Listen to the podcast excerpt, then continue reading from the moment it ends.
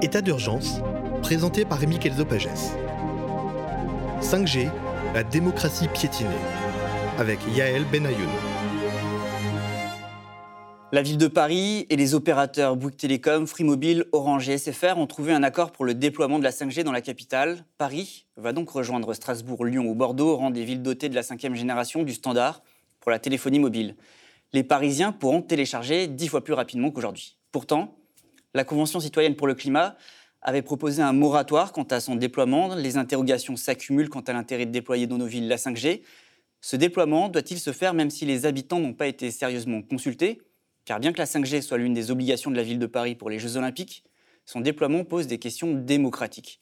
Pour en discuter, j'ai invité Yael Benayoun. Elle est cofondatrice du Mouton Numérique, une association pour qui le numérique est ce qu'on appelle en sciences humaines un fait social total et qui met en lumière les enjeux sociaux, politiques et environnementaux des nouvelles technologies.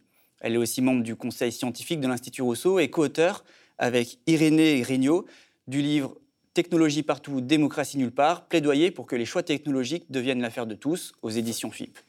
Bonjour Yael, vous allez bien? Bonjour Rémi Très bien, merci. Justement, on va parler euh, de démocratie, parce que vous abordez cette question du lien entre technologie et démocratie. À Paris, il y a une conférence citoyenne métropolitaine qui a été euh, organisée, donc à la demande de la mairie, en novembre et décembre 2020. Vous y avez euh, participé en tant que euh, consultante, c'est bien ça? Oui, en tant qu'expert. la ville de Paris a tiré au sort 80, personnes, c'est ça, donc de Paris et de la, petite, la petite couronne, enfin la, banlieue proche. Donc nous, avec Irénée, on était donc au nom du mouton numérique avec la Quadrature du Net dans la commission euh, liberté publique et protection des données personnelles pour du coup euh, parler euh, et en tout cas donner un éclairage sur ces questions-là. Voilà, donc il y a 80 citoyens, vous venez de le dire, qui ont participé à cette conférence citoyenne métropolitaine. Ils étaient sélectionnés en respectant la parité, également en respectant une certaine diversité géographique d'âge et professionnel. ça a débouché sur un rapport. Une charte parisienne de téléphonie mobile a été soumise au vote au Conseil de Paris, mercredi 10 mars. Est-ce que c'est suffisant pour considérer que euh, les Parisiens ont été consultés comme il faut? Est-ce que ce choix de déployer la 5G à Paris s'est fait démocratiquement? Alors c'est une très bonne question. Euh, peut-être que je vais répondre par un petit détour euh, pour revenir un peu sur à, quel moment en fait arrivent ces débats sur la, sur la 5G. En fait, la 5G, ça vient pas de nulle part, c'est pas arrivé comme ça du jour au lendemain. Et en fait, c'est intéressant de voir qu'on se pose la question aujourd'hui au moment du déploiement euh, des réseaux dans les villes, alors même que les villes ont a priori peu de marge de manœuvre, surtout en France où elles ont euh, depuis 2011, euh, suite à une décision du Conseil d'État, en fait même pas vraiment la main sur en fait l'emplacement et, la manière dont s'effectue le déploiement de la 5G sur leur propre territoire. La 5G, si vous voulez, c'est des groupes de travail qui se mettent en place tous les 10 ans et qui sont reliés à l'ONU et à une agence particulière de l'ONU qui s'appelle l'Union internationale des télécoms et qui travaille avec une autre instance un peu plus technique qui s'appelle le 3GPP. Et donc, pour le faire très simple, en fait, l'instance, euh, du coup, l'Union internationale des télécoms, a pour rôle, tous les 10 ans, de mettre en place des groupes de travail pour, en fait, anticiper les usages technologiques, et en l'occurrence numériques, euh, du futur, pour faire en sorte que les réseaux télécoms ne soient jamais saturés. Le problème, en fait, aujourd'hui, c'est que qui est ce qui est consulté pour définir les usages de demain, en fait, c'est majoritairement des industriels. Parce qu'en fait, en face, à ce niveau-là, donc au niveau mondial ou au niveau euh, européen ou intragouvernemental, vous n'avez pas en face de euh, citoyenneté organisée ou euh, d'associations assez solides pour en fait faire peser à un moment donné des anticipations d'usage ou des besoins qu'il faudrait prendre en compte pour la structuration technique du réseau. Donc ça, part du principe que si c'est structuré au niveau mondial, on part du principe, de l'idée que finalement, le monde entier doit adopter euh, cette nouvelle technologie. C'est vraiment oui, des caractéristiques techniques qui sont, qui sont mises en place et qui sont surtout euh, standardisées euh, au niveau mondial et aussi pour faire en sorte qu'il n'y ait pas de couac de réseau d'un pays à l'autre. Donc oui, effectivement, c'est bien pensé au, niveau mondial.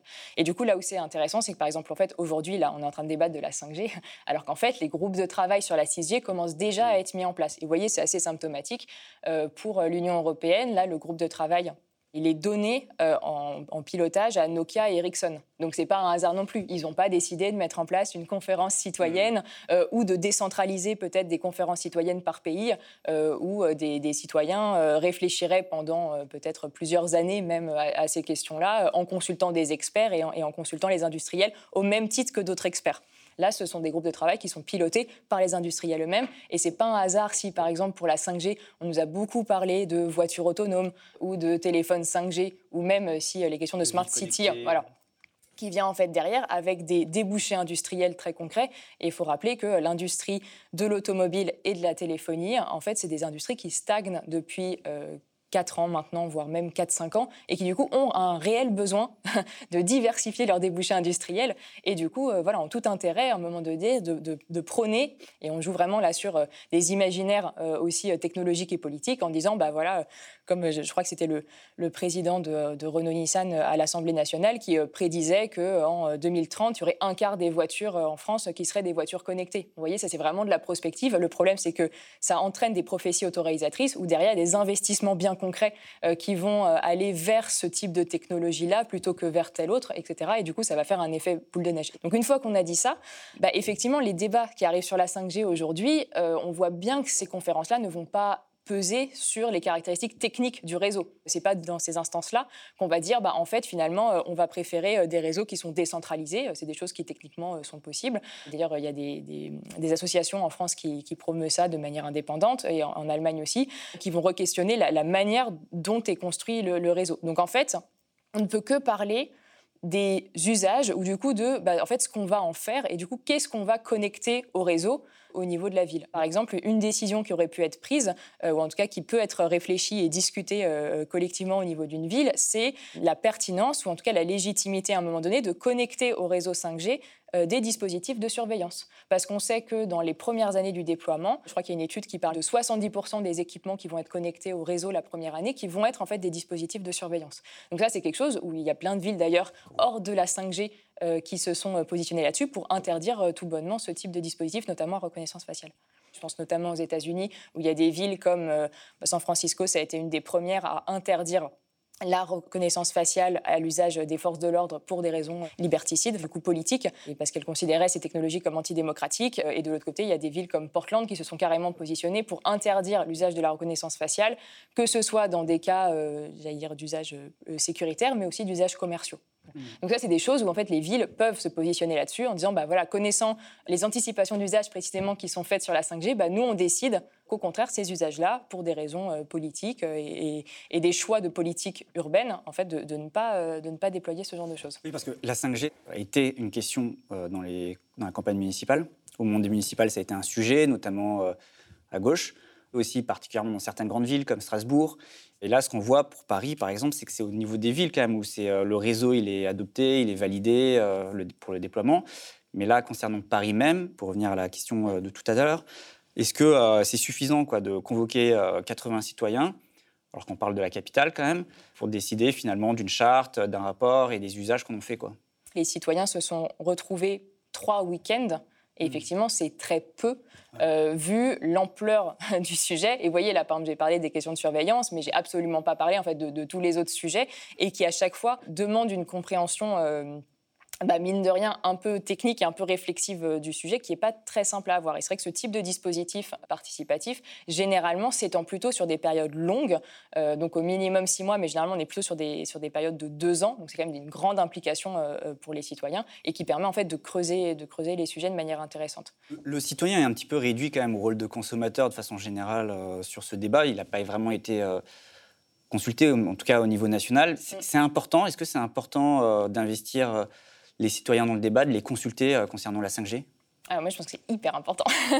et c'est d'autant plus important. Le débat sur la 5G. Euh, que bah, du coup, je, reprends l'exemple à Paris puisque puisqu'on y était. Euh, donc à la fin, quand on a fait notre intervention, il y a eu un petit tour de table autour des 20 personnes pour savoir un peu qu'est-ce qu'elles avaient appris. Et quelque chose qui revenait systématiquement, c'était ah ben en fait, on se rendait pas compte que la 5G ça nous concernait. On pensait que c'était que un truc d'industriel et qu'en fait ça concernait absolument pas les citoyens. Alors que ce qu'il faut bien comprendre, c'est que si peut-être dans un premier temps les premiers usages vont d'abord être à destination d'usages industriels. En fait, bah déjà, comme je l'ai dit, euh, toutes les questions de surveillance, ça, c'est pas usage d'industriel. Et qu'en plus, euh, quand vous avez des technologies comme les voitures autonomes euh, ou les téléphones 5G, bah, en fait, derrière, pour qu'elles soient déployées, il faut bien un réseau 5G et ça va bien derrière potentiellement avoir des effets structurants sur, la société finalement. Sur, sur, le, sur le territoire. Et là, c'est peut-être des exemples un peu concret, mais euh, si à un moment demain on va massifier l'usage de la voiture autonome, bah, en fait ça demande à repenser les villes parce qu'une voiture autonome a besoin d'un espace euh, bien défini et du coup euh, bien entendable entre ce qui est une route pour elle et, et ce qui est un trottoir pour éviter d'avoir des accidents, etc. Donc en fait, vous allez devoir derrière repenser la manière dont est organisée la ville. On parlait des capteurs. C'est évident que si à un moment vous allez déployer massivement des capteurs dans une ville, bah, vous allez peut-être changer d'indicateur aussi au niveau des politiques publiques et que vous allez être amené à gérer la ville de manière différente. Enfin voilà, donc c'est des, réflexions qu'il faut aussi penser en amont pour ne pas subir en fait ce, développement-là et après se retrouver avec euh, soit des masses de données dont on ne sait pas quoi faire parce que c'est quand même aujourd'hui la majorité des, de, ce qui se passe et surtout en fait permettre de mieux relier euh, et surtout de, mieux investir et, j'insiste sur cette question de réorienter les investissements vers des technologies euh, qui sont plus intéressantes sur le territoire. Parce que finalement ce que, ce que vous me dites c'est que on n'est pas souvent consulté quand même sur ces questions-là, mais ça sous-tend un problème démocratique, parce que la technologie, les technologies sont un peu l'affaire de tous. Oui, non, mais non, mais ça c'est évident. Et en fait, je pense que ce qui est aussi très important d'avoir en tête, c'est que, vous voyez, moi, j'ai aucun problème à, enfin, quand j'entends euh, effectivement que euh, l'industrie, euh, comme je le disais au début, de l'automobile ou des télécoms, aujourd'hui stagne et qu'elle a besoin de déboucher. Ok, enfin effectivement, et derrière d'ailleurs c'est un problème aussi de société parce que qui dit euh, une industrie qui stagne dit aussi un moment derrière des questions d'emploi qui vont se poser. Sauf que la vraie question c'est est-ce qu'en fait vous les laissez faire leur R&D, recherche et développement toutes seules dans leur coin, en jouant beaucoup euh, sur ce côté là imaginaire technologique euh, et futur et progrès, etc. Ou est-ce qu'à un moment donné vous allez faire attention à ce qui se passe dans la vraie vie, j'allais dire, et donc, on sait que par exemple voilà, tous les euh, dispositifs euh, d'intelligence artificielle, il y, en a, il y a quand même beaucoup. Et là, je pense, bah, on parlait de la reconnaissance faciale. Euh, derrière, il y a des questions de biais qui entraînent en fait des discriminations sociales bien précises parce que vous n'allez pas reconnaître de la même manière des personnes qui sont, par exemple, noires et des femmes noires encore moins, etc. Et donc, du coup, il y a un, enjeu en fait à essayer de faire entrer de manière un peu différente, d'un côté, en fait, le besoin réel des gens et du coup de faire concorder ça avec la recherche de, développement industriel. Vais donner un exemple peut-être un peu pratique. Euh, par exemple, l'industrie automobile, on peut penser qu'à un moment donné, ça serait plus pertinent qu'ils mettent leur effort euh, à se euh, reconvertir, euh, par exemple, je ne sais pas moi, sur des questions comment dire, ferroviaires, ou en tout mm. cas redynamiser le transport, mais de manière plus collective, puisqu'on sait de plus en plus que les transports individuels sont une impasse environnementale. Ou je sais, par exemple, il y a pas mal de villes en ce moment qui travaillent sur des plateformes pour en fait dynamiser ou en tout cas valoriser et mettre en avant le, commerce de proximité. Mais ça, c'est directement en fait des alternatives, à mon avis, qu'il faut soutenir parce qu'elles rentrent en, en concurrence avec bah, voilà, des géants comme Amazon qui aujourd'hui euh, monopolisent euh, ce marché-là. Finalement, avec ce que vous dites, on se rend compte que les choix technologiques sont des choix politiques. Il n'y a rien de neutre là-dedans. J'irais même un peu plus loin, et c'est un peu le, problème en fait avec cette espèce de, course au progrès qu'on a aujourd'hui. On part du principe que c'est inéluctable, que de toute façon il faut y aller, que sinon on va être en retard. Technologie égale progrès souvent. Enfin, c'est ça. Il y a un amalgame entre les deux. D'ailleurs, c'est très intéressant quand vous écoutez un peu les discours. On parle d'innovation, de progrès, de high tech, euh, de nouvelles technologies, de technologies. Enfin bref, il y a une espèce de gros package. Ça, c'est quelque chose de sur lequel il faut insister, c'est qu'en fait aujourd'hui, il y a beaucoup de promesses euh, qui sont mises en avant derrière le numérique. C'est un peu la, panacée, voilà, ça va régler tous les problèmes. Alors qu'en fait, ces promesses ne sont pas du tout prouvées. Et donc là, je sais qu'il y, a des groupes de chercheurs qui travaillent aujourd'hui parce qu'il y a, une, quelque chose qui est souvent avancé, que par exemple, quand vous automatisez un moment des infrastructures ou un, système ou un service, euh, vous allez optimiser de 20% sa consommation énergétique, etc. et son efficacité. Bon, en fait, euh, ce chiffre de 20%, il est fondé aujourd'hui sur, euh, sur euh, rien d'exact. Et du coup, euh, ça, pose problème parce que vous avancez là-dessus avec des chiffres qui en fait sont faux et qui du coup biaisent totalement le, débat. Et effectivement, un des problèmes, c'est qu'on a tendance en fait à rester sur des questions techniques et après du coup à se battre sur les chiffres et à dire en fait c'est pas 20%, c'est X%, etc. Et on oublie derrière que le vrai sujet, c'est que quand vous automatisez un service, en fait, vous changez la nature de ce service. Et donc là, je pense euh, que c'est peut-être plus clair euh, dans, le, dans le domaine du travail, où quand on a euh, je ne sais pas, des, services de clientèle qui se retrouvent automatisés ou qui passent sur, on appelle ça des, CRM, des plateformes d'aide à la décision, hein, on peut dire ça comme ça. Mais en fait, concrètement, le, travail que faisait la personne avant, où elle prenait des décisions, où elle regardait chaque dossier, et à un moment, elle prenait aussi des risques à dire, bah, en fait, je vais mettre ce dossier-là avant tel autre. Bah là, elle se retrouve dans une dynamique qui est totalement différente, où il y a la machine qui en fait lui fait des, des, propositions, et si elle refuse, où elle choisit autre chose, elle va devoir en rendre compte et du coup en plus ralentir un processus qui a été fait pour être accéléré. Donc en fait là, euh, il y a une déperdition aussi du, savoir-faire euh, qui est fait. C'est pour ça qu'on parle aussi de révolution de la 5G, c'est parce que ça va modifier totalement euh, tous les process. C'est ça. Bah, en fait, c'est que la 5G, surtout, ça permet une massification de tous ces outils-là. En fait, c'est surtout ça, je pense, qui est important. Et quand on regarde les analyses prospectives, quand même, la 5G est censée répondre au fait d'avoir, euh, je crois que c'était en 2030, 125 euh, milliards d'objets connectés. Souvent même c'est chiffré derrière avec euh, un marché de l'IA à tant de milliards d'euros dans le domaine de l'agriculture, etc., etc. Donc oui, c'est bien, bien ça le problème. Premièrement, en fait, vous avez des, des imaginaires qui derrière drive des investissements qui du coup vont pas ailleurs et qui du coup à un moment conditionnent des, des, politiques publiques dans ces directions-là et pas dans telle autre. Surtout que aujourd'hui les élus sont pas forcément euh, à l'aise sur ces sujets. Et donc là, je, prends euh, un exemple, mais je crois que c'était euh, à La Courneuve, où les élus en fait ont découvert au septième data center qu'il y en avait déjà six sur leur territoire. Et c'est parce que les data centers, c'est considéré comme des biens immobiliers classiques. Enfin, et du coup, ça passait même pas dans le conseil municipal. Donc vous voyez, ça c'est le genre de choses où, qui prouvent qu'il y a encore beaucoup, beaucoup à faire et qu'en fait, souvent, les élus n'ont pas encore vraiment conscience de ce qui se passe même sur le territoire. Mais du coup, si la question c'est aussi les usages qu'on fait, euh, est-ce que ça signifie qu'il peut y avoir euh, une technologie éthique et une technologie qui ne l'est pas? Est-ce que par exemple on peut parler de 5G éthique? c'est difficile de parler de 5G éthique euh, dans la mesure où déjà la 5G c'est une infrastructure. Et, donc là, euh, ce qu'on disait, c'est vrai que c'est une question qu'on pose de manière un peu provocante euh, dans le livre.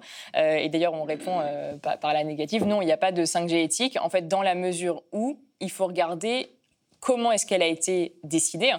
Et en fait, donc, nous, ce qu'on met en avant, c'est que si on prend au sérieux la question de l'éthique, qui du coup induit un dialogue entre des personnes aux intérêts différents. Et du coup, ça demande aussi un moment de se poser la question de qui représente réellement les citoyens et la diversité des citoyens, parce qu'il faut aussi faire attention quand on parle de citoyens. Il n'y a pas euh, une personne lambda qui représente l'ensemble des Français, mais il y a bien des réalités euh, très différentes. Enfin, on parlait des data centers à la Courneuve. C'est évident que les, riverains qui habitent et les riveraines qui habitent en face du data center euh, à, un trottoir d'écart n'ont pas du tout les mêmes problèmes et ne vivent pas de la même manière ces, ces problèmes-là. On parle d'inégalité environnementale aussi, que par exemple nous qui pouvons habiter euh, à Paris, euh, loin de ces infrastructures ou relativement loin. Ah, c'est quelque chose auquel il faut faire attention. Et, en fait, il y a un vrai enjeu dans la conception des technologies à venir de précisément partir des besoins des territoires et surtout en fait des réalités sociales des personnes euh, sur le territoire. Donc, en fait, le problème, c'est que du coup, ça demande de rentrer un peu dans des détails euh, bien précis. Mm. Donc, par exemple, voilà, là, on parlait des data centers. Ce qui se passe à, la Courneuve, c'est extrêmement intéressant. Enfin, et ça, il a fallu des mobilisations populaires de riveraines qui ont vu euh, s'installer des data centers vraiment à, 10 mètres de chez elles. Et 10 mètres, c'est vraiment, c'est-à-dire, vous avez votre trottoir ici et votre voisin d'en face, c'est un data center. pour que, en fait, il y ait une prise de conscience au niveau des, des élus que, ah oui, en fait, ça posait peut-être problème et qu'en fait, c'était pas très légal d'avoir euh, ces genres de structures qui sont quand même euh, dangereuses. D'ailleurs, il y a eu un, incendie euh, dans un data center ce matin ou hier, si près des, des, populations. Et pour la 5G, c'est pareil. Là, je sais qu'à, je crois que c'est à Pantin où il y a des collectifs qui se mobilisent parce qu'en fait, les antennes aujourd'hui sont prévues pour être installées sur des HLM des HLM dont euh, le bailleur, par exemple, ne veut pas faire des travaux euh, basiques, genre d'isolement ou de choses comme ça, parce que la ville de Pantin ne veut pas installer ses antennes sur des immeubles à elle. Donc là, il y a vraiment une question d'inégalité. Pourquoi, à un moment donné, euh, c'est toujours les mêmes populations qui, se retrouvent à avoir les infrastructures et, du coup de, de, devoir pâtir de cette technologie-là qu'on met un peu loin de ce qu'on appelle généralement le citoyen lambda Mais, alors pourquoi est-ce qu'on n'arrive pas à imposer euh, le débat enfin, sur la 5G On n'arrive pas du tout à en discuter. On a un peu l'impression qu'il y a un statut euh, d'impunité concernant la 5G. On a même entendu le président de la République, Emmanuel Macron, dire que euh, finalement c'était le modèle Amish. Mm. Alors la question que, que j'ai envie de poser, c'est est-ce que finalement se poser toutes ces questions, c'est pas un peu un problème d'Amish? Alors non. et je pense que c'est hyper important de, se les poser. Et d'ailleurs, j'étais très heureuse de participer aussi à une conférence euh, citoyenne à Nantes euh, hier euh, sur ces sujets-là. Parce qu'en fait, même si on peut avoir l'impression effectivement que c'est vain parce que bah voilà ces technologies-là sont quand même décidées. La 5G est protégée. Un niveau, c'est ça. Et puis en plus, on arrive quand même en fin de processus. Enfin bon, c'est un peu voilà, il y, a des acteurs qui sont a priori un peu plus grands que nous, en tout cas avec des intérêts qui sont un peu difficiles. les industriels dont vous parliez tout à l'heure. c'est ça.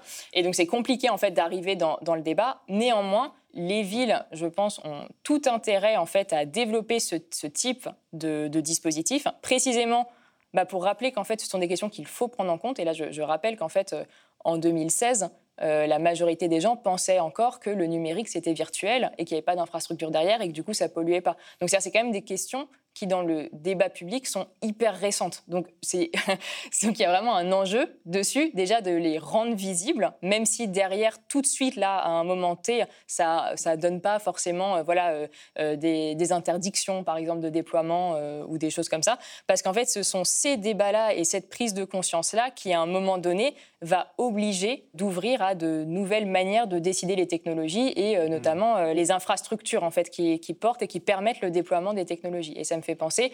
Il y a un, maire euh, en Bretagne, alors si j'écorche pas le nom de la ville, je crois que c'était à Langlouet, qui à un moment a décidé d'interdire, par exemple, les pesticides mmh. dans sa ville alors que c'est hors de sa compétence.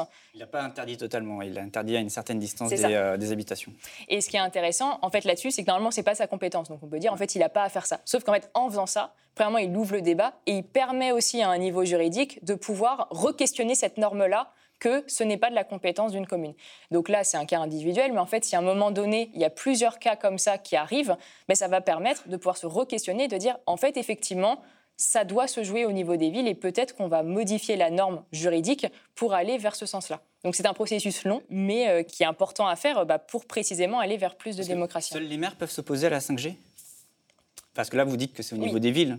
Mais du coup, est-ce que la commune, c'est l'espace, le, territoire à laquelle la résistance peut s'organiser, à laquelle la démocratie doit être euh, organisée, à laquelle la consultation est faite, ou il y a d'autres échelles? Parce que par exemple, ah, la, commune, elle peut quand même faire appel au principe de précaution.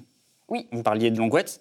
Le maire de Langouette, lui, justement, il, justifie son pouvoir de police en faisant appel au principe de précaution, même si ça a été remis en cause derrière euh, par le tribunal c'est de ça dont il s'agit. Oui, oui. Et d'ailleurs, c'est hyper intéressant parce que ça, ça, permet de faire jouer une jurisprudence qui d'ailleurs a, eu lieu, euh, si je ne me trompe pas, c'était l'année dernière, aussi sur des cas de, pesticides, euh, où précisément euh, le principe de précaution a été mis en avant sur la liberté d'entreprendre des industriels. Donc c'est pour ça que c'est hyper important en fait d'avoir de nouveaux cas qui reviennent comme ça pour, pour valider en fait ces prises de mmh. décision.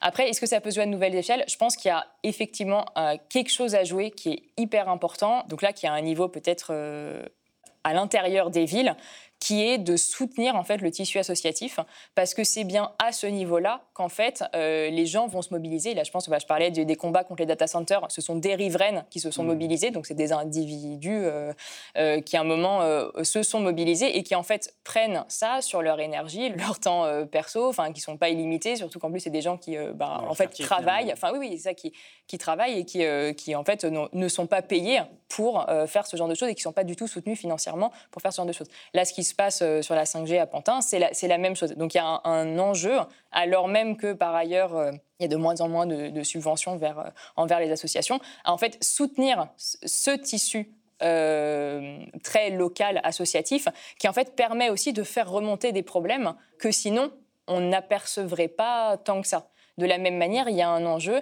à soutenir euh, la recherche, hein, contrairement à ce qu'on fait encore euh, aujourd'hui, et notamment en sciences humaines, parce que ça permet à un moment donné de faire un peu l'éclairage sur des angles morts pour identifier les impacts en fait sociaux très concrets que ces technologies peuvent avoir. Et c'est après sur cette base-là qu'on peut ensuite décider, j'allais dire, de manière plus éclairée. Euh. Donc là, dire, ça, c'est des échelles qui se situent à des niveaux un peu autour.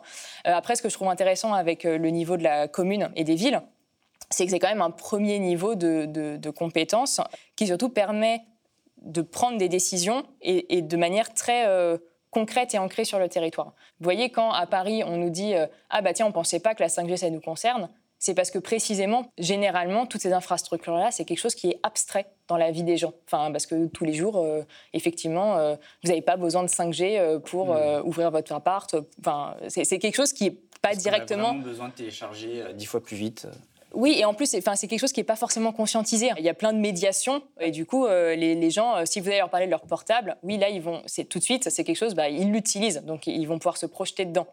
Donc c'est là où c'est intéressant, puisque j'ai l'impression que la ville, c'est le moment où on va pouvoir faire un peu l'injonction en montrant que toutes ces infrastructures-là, ben, en fait, elles ont des effets très concrets à la fois sur le territoire où elles sont employées, mais aussi euh, du, fait des usages qu'elles vont, qu'elles vont permettre. Après, ça serait effectivement intéressant qu'il y ait des vraies consultations à un niveau un peu plus euh, macro. Je parlais là au niveau national, ça serait hyper intéressant à un moment de, de, prendre cette question-là au sérieux et de, et de, mener ce genre de choses pour précisément que ça monte et que ça pèse à un moment donné sur la structure technique même des réseaux à venir. Hmm. Mais euh, voilà, comme vous l'avez mentionné, pour le moment, c'est pas trop la dynamique qui est mise en place. Mais en même temps, s'il y a plein de villes qui rentrent là-dedans, bah voilà, c'est aussi comme ça que ça fait bouger les lignes. En parlant des villes, justement, enfin, tout à l'heure, vous m'avez parlé des industriels.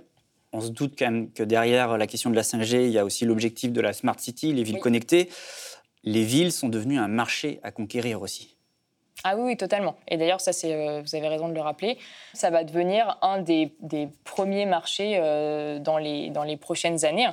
Et du coup, il y a effectivement un enjeu pour les industriels de se positionner euh, dessus. Et c'est vrai que dans le, dans le livre, on parle euh, notamment de, l'exemple euh, du projet de Smart City mmh. de Toronto qui a été finalement abandonné, mais suite à des, à des luttes citoyennes sur place. Mais en gros, où justement, le projet a failli passer alors même qu'il y avait quand même des gros problèmes et des, une grosse opacité, notamment sur des questions de modèle économique. Pour le dire très rapidement, l'idée, c'était c'était vraiment de faire une smart city comme vous pouvez vous l'imaginer, euh, j'allais dire euh, en, science-fiction, euh, avec sûr des caméras partout, des trottoirs qui, permettaient de déneiger puisqu'on était au, Canada. il y avait des capteurs bien sûr partout. Enfin bon bref, c'était une, ville qui était censée être hyper moderne et hyper connectée dans tous les sens du terme. Et en fait, derrière, bah, les, les, acteurs qui se positionnaient dessus, c'était une filiale de Google. Or, on connaît le modèle économique de Google, et vous savez, quand il y a des capteurs, c'est-à-dire qu'il y a des données qui à un moment sont mmh. prises et qui du coup a priori, vont être monétisés. Donc là, euh, la filiale disait non, mais vous en faites pas, on va pas le monétiser. Sauf que ça coûte quand même énormément d'argent, ce type d'infrastructure. et du coup, il y avait ce côté, bah alors donc, si vous, le, si vous ne vendez pas euh, les données à des, à des tierces, euh, du coup, est-ce que vous allez privatiser certaines infrastructures alors même que on est censé parler d'une ville et du coup d'avoir quelque chose qui est qui est ouvert? Et en fait, c'était quelque chose qui était très, très flou parce que précisément, en fait, vu que c'était la première fois que euh, en fait, la filiale de Google qui s'appelle Sidewalk avait un terrain de jeu, en fait, ils faisaient tout pour euh, bah, baisser les coûts, euh, travailler. D'ailleurs, ils ont fait du, tout un, travail pro bono pour la ville, bah, pour en fait juste faire une première expérimentation vitrine qui après permettra de, dupliquer mmh. ailleurs. Donc ça, les, industriels sont aussi prêts à, à, faire des efforts, on va dire, pour imposer à un moment donné des technologies et du coup être hyper concurrentiels là où les villes euh, derrière ont plus forcément euh, la main euh, pour à un moment choisir d'autres acteurs qui vont être plus chers et faire des choses peut-être plus éthiques ou plus en accord avec les besoins du territoire. Mais dans votre livre, vous écrivez quand même qu'à un moment donné, il y a une idée chez les industriels que seul le marché serait finalement légitime à dicter les grands choix technologiques qui structurent en profondeur la société. Finalement, c'est un peu cette même idée qui, qui guide aussi les politiques. Oui, et d'ailleurs, ça c'est intéressant parce qu'en fait, cette croyance que le marché fonctionne tout seul et qu'il y a une main invisible euh, qui euh, croise euh, la, demande et l'offre de manière parfaite, etc., en fait, ça se voit pas du tout dans les faits. Puisque quand une usine s'installe quelque part, derrière, euh, bien souvent, euh, vous avez, euh, alors soit c'est au niveau national, soit c'est au niveau local, la ville ou en tout cas les, acteurs politiques qui ont fait des, gestes pour attirer l'usine sur un territoire précis. Alors du coup, parfois ça se transforme en défiscalisation, parfois ça se transforme en, intérêt de, de toutes sortes, enfin bref. Et du coup, le marché ne s'organise jamais tout seul. Il y a toujours une puissance publique derrière, et en tout cas bien souvent, qui est là soit pour assurer des débouchés euh, industriel à un moment donné. Donc euh, là, par exemple, sur les questions de, surveillance et de reconnaissance faciale, c'est vraiment, c'est vraiment là. Mmh.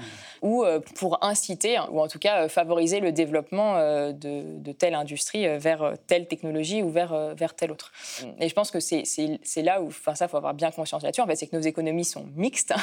et du coup, bah, peut-être que c'est intéressant de se reposer le rôle de l'État là-dedans. Mmh. Et du coup, de savoir comment se positionner, bah, précisément pour ne pas aller toujours dans le sens euh, des débouchés industriels proposés euh, par les industriels, mais peut-être un moment de les conduire vers autre chose et, euh, voilà, d'amener les mmh. industriels à se positionner sur, sur d'autres objets qui seraient plus intéressants d'un point de vue environnemental, puisqu'on sait que toute cette multiplication d'objets est, absolument pas soutenable. Un, un autre exemple peut-être très concret, c'est qu'aujourd'hui, on va toujours vers une miniaturisation des composants. Or, on sait des composants dont est composé vos, smartphones ou vos ordinateurs. Sauf qu'on sait bien que bah, plus vous miniaturisez, déjà, moins vous, vous pouvez recycler, derrière.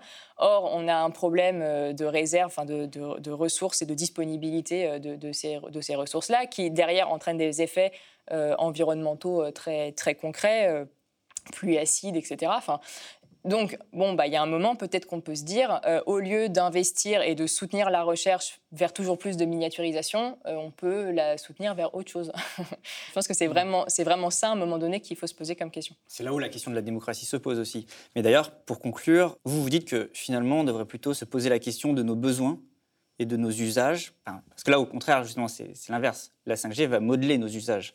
C'est ça. Et, et du coup, c'est effectivement très important. Et je ne sais pas, je vais par exemple prendre un exemple qui sera peut-être plus parlant dans des espaces de travail, mais euh, le phénomène des caisses automatiques. Voilà. Bah, concrètement, ça a modifié le travail des caissières, puisque la caissière n'a pas, pas, disparu. Mmh. Maintenant, elle est, elle est debout euh, et elle s'occupe de euh, six caisses en même temps. Enfin bref, il y, y, a une pénibilité qui est beaucoup plus accrue qu'avant. Mais vous voyez, on aurait pu faire une technologie différente. En fait, on aurait pu aller voir la caissière, lui demander quelle était la réalité de son travail, ce qui était important pour elle, et du coup penser une caisse qui soit, euh, enfin, qui l'aide dans son travail et qui lui permettent au contraire de s'épanouir.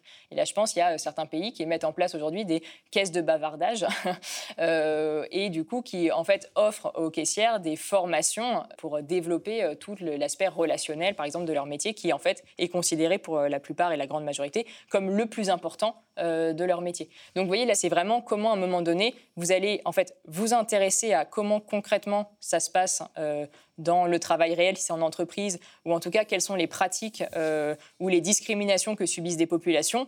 Et du coup, à partir de là, bah, vous allez construire une technologie avec elle. Sauf que bien souvent, en fait, quand vous partez de là, bah, vous allez un peu à l'encontre des grands modèles aujourd'hui qui sont plutôt hyper descendants et qui surtout uniformisent les pratiques puisqu'elles sont pensées à une échelle euh, beaucoup plus hmm. haute. Ça demande en fait d'inverser la manière dont aujourd'hui on pense euh, les choix technologiques. Finalement, technologie partout, démocratie nulle part. C'est ça. bah, on va essayer de faire différemment. ça marche. Je vous remercie euh, Yael Benayoun. Je vous rappelle que pour ceux qui le souhaitent, vous pouvez également nous écouter sur les plateformes d'écoute en podcast ou euh, sur le site lemediatv.fr. Merci euh, encore euh, d'être venu. Merci pour l'invitation.